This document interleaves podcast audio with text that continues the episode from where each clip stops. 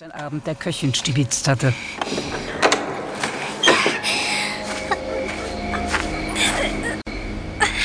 Für einen Moment schloss Jamila die Augen und genoss die milde Spätsommerluft.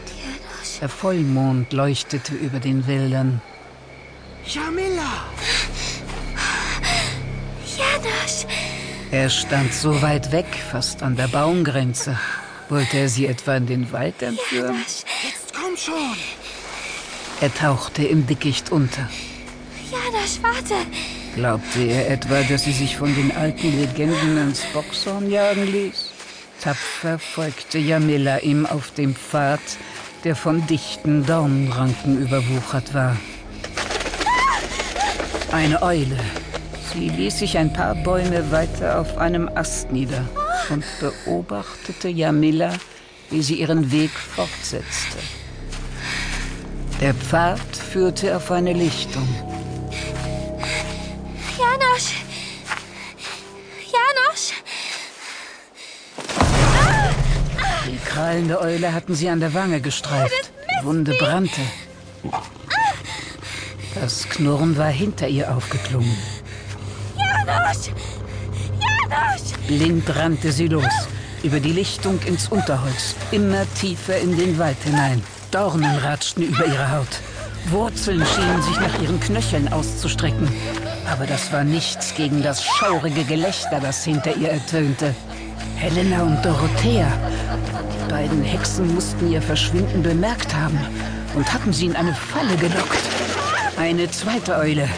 Ihre Krallen schienen nach Jamila zu greifen und Jamila übersah den Wurzelstrang. Ihr Knöchel brannte. Sie wollte sich aufrichten und wurde von zwei kräftigen Armen gepackt. Jamila! Ist ja gut, ist ja gut, ist ja gut. Janos! Ich bin es, Janos. Dorothea und Helena! Sie verfolgen mich! Keine Angst. Jamila, da ist niemand. Und der Wolf! Ein Wolf? Hier gibt es keine Wölfe. Ganz sicher. Du brauchst keine Angst zu haben. Ich bin ja jetzt bei dir. Meine liebste Jamila. Er barg ihren Kopf an seiner Brust und blickte mit einem kalten Lächeln über sie hinweg. Hinauf zu den beiden Eulen, die sich in den Ästen über ihnen niedergelassen hatten.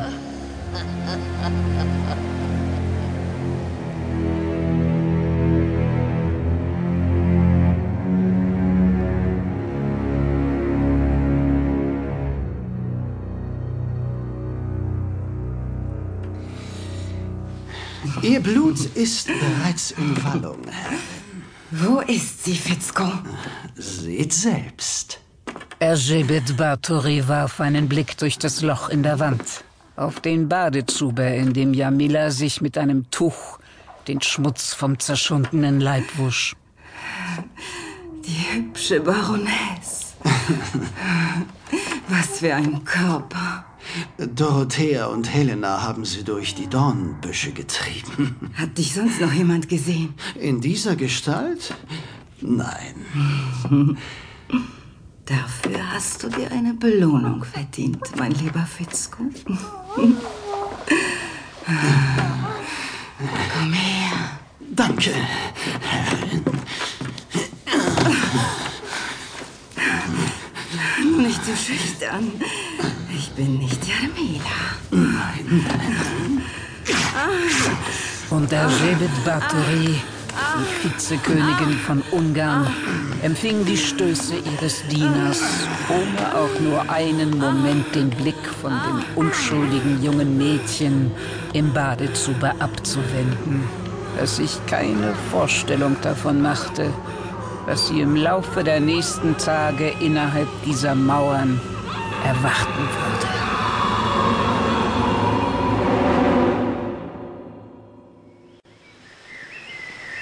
Vor der Burg Czachtice. Abend. Zwei Monate später. Baron Goliam Torso zügelte sein Pferd und der Trupp Soldaten hinter ihm tat es ihm gleich. Golian Turso schirmte die Augen gegen das Licht der tiefstehenden Sonne ab und blickte hinauf zum Wehrgang der Burg. Dort stand die Gräfin Bartori in Begleitung zweier hässlicher alter Weiber, die... Nein, er musste sich getäuscht haben. Da waren nur zwei riesige Eulen, die in die Abenddämmerung flogen. Die Gräfin stand allein auf dem Wehrgang. Baron Golian, welch ein unverhofftes Wiedersehen. Euer Hoheit? Möchtet ihr mich nicht willkommen heißen? Ich bedauere, dass euer weiter Weg umsonst gewesen ist. Ich bin nur hier, um meine Tochter zu sehen. Die Baronin sorgt sich. Die Baroness antwortet auf keinen ihrer Briefe. Es geht eine schwere Krankheit am Gynäkeum um. Ich lasse die Mädchen natürlich behandeln. Von meinen besten Ärzten. Also stimmt es, was man sich in Pressburg erzählt? Dass auch Männer Zugang zu den Gemächern der Mädchen haben. Es geht das Gerücht um von einem schönen Jüngling. Ein Gerücht. Mir nicht. Ich möchte mit Jamila sprechen. Das ist unmöglich. Ihr könnt mir nicht verwehren, meine eigene Tochter zu sehen. Es ist unmöglich, weil der Herrgott die Baroness vor zwei Tagen zu sich gerufen hat. Was? Jamila ist tot? Ich ließ euch eine Nachricht schicken. Der Bote wird noch auf dem Weg sein. Zeigt mir Ihren Leichnam! Er wurde verbrannt, um die Ausbreitung der Krankheit zu verhindern. Ich verstehe. Es tut mir sehr leid, Baron. Ja, das glaube ich. Und wie es euch leid tun wird, Hoheit. Stürmt die Festung! Vorwärts, Männer!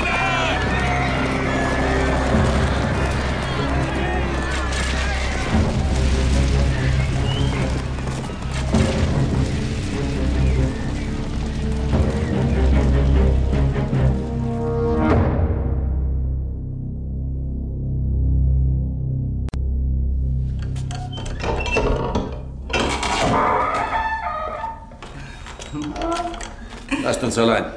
Wie ihr wünscht, Herr. Seid ihr nun zufrieden, Hoheit? Ist der Blutzoll, den euer Gefolge leisten musste, hoch genug? Wie viele? Wie viele Mädchen habt ihr geschändet? Ich habe sie nie gezählt. Ich habe die Knochen in den Verließen gesehen und die Gräber im Wald. Es müssen Hunderte sein. Wieso hat Gott das zugelassen? Gott, er langweilt mich. Seine Strafe wird euch ereilen. So wie sie in diesem Augenblick eure beiden Dienerinnen ereilt. Sie werden der Befragung unterzogen und anschließend verbrannt. Und Fitzko, Der hässliche Zwerg Janosch? was habt ihr ihm angetan? Vielleicht hat er noch alle seine verkrüppelten Finger. Vielleicht auch nicht.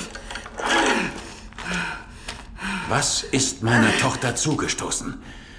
Gesteht es! Und ich lasse Janosch am Leben.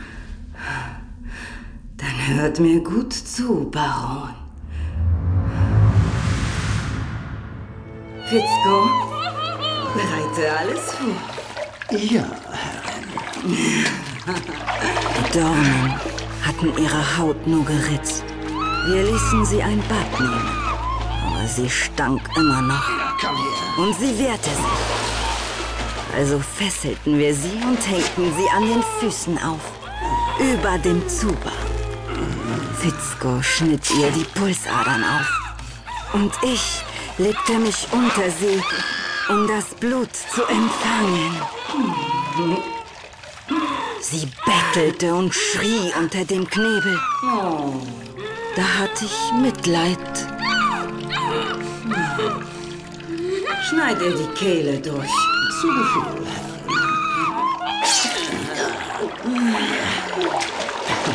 Ich genoss den Schwall, diese Wärme, diese Lebendigkeit. Komm her. Ihr wünscht.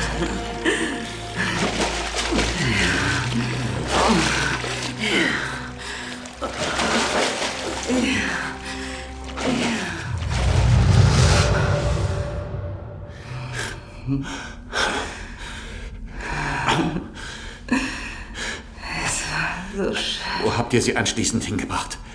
In den Wald?